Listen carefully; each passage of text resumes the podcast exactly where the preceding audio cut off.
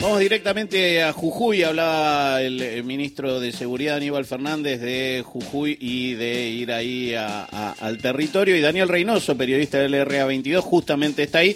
Después de lo que fue ayer, eh, una marcha que, Daniel, nos contarás cómo, cómo sucedió y cómo está la situación hoy. ¿Cómo estás, Horacio Marmurek, Carlos Zulanowski, Ingrid Beck eh, y el equipo de Ahí Vamos te saludan? ¿Cómo están, chicos? Muy buenos días para ustedes y, por supuesto, para, para toda la audiencia. Bien lo manifestabas, ¿no? Estamos acá en la capital jujeña.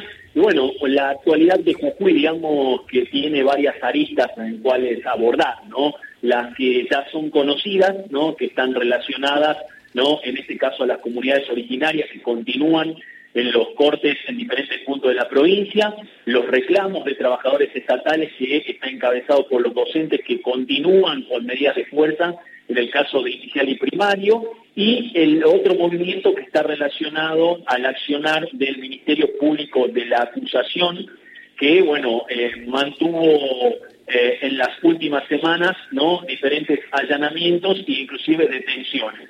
La novedad en la jornada de ayer con respecto a ese tema fue que eh, recuperaron la libertad eh, tres eh, ciudadanos que estaban todavía detenidos desde el pasado 30 de junio por, en este caso, intervención de, la defensa de un grupo de abogados. Bueno, consiguieron finalmente que recuperen la libertad estas tres personas, con lo cual podemos decir de que ya no hay detenidos producto de los hechos ocurridos tanto el 20 de junio con lo que fue la jura de la Constitución, como también algunos incidentes que se habían dado en la comuna de Humahuaca, precisamente eran tres ciudadanos de Humahuaca quienes todavía estaban presos. Pero bueno, eh, como verán, es grande el movimiento que tiene Jujuy, son varios los temas eh, de los cuales nosotros estamos atentos, ni que hablar, si recién eh, hacían referencia al Partido Justicialista y esta intervención eh, del distrito Jujuy. Daniel, eh, una cortita porque no, no, no, quiero quitarte demasiado tiempo, pero eh, Gerardo Morales, ¿está, ¿está pasando algún tiempo en la provincia o está de gira vicepresidencial, digamos?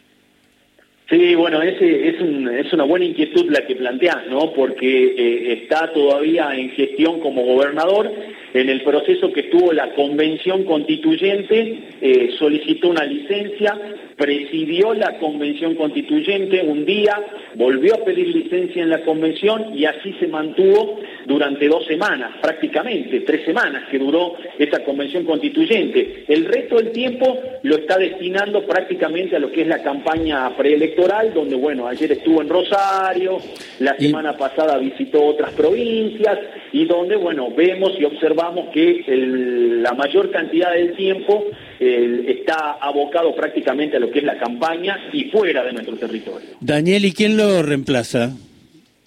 El vicegobernador Carlos Aquín es quien eh, se hace cargo del Ejecutivo, ¿no? Aquín, que por ahí el que desconoce, ¿no? Proviene del sector justicialista, eh, lo ha acompañado en las dos fórmulas en las cuales fue electo como gobernador y que, bueno, eh, tiene un origen justicialista, tiene un pasado cercano al Frente Renovador y acá en la provincia de Jujuy eh, cercano también a lo que es este, Juntos por el Cambio. O sea, difícil de entender, pero eh, en Jujuy pasan estas cosas. No, pero facilísimo de entender, Daniel. Daniel Reynoso, periodista del RA22, Radio Nacional Jujuy, te agradezco este ratito, estamos atentos por cualquier cosa que pueda pasar y volvemos hacia allá. Por favor, ha sido un placer como siempre, un abrazo grande. Abrazo grande.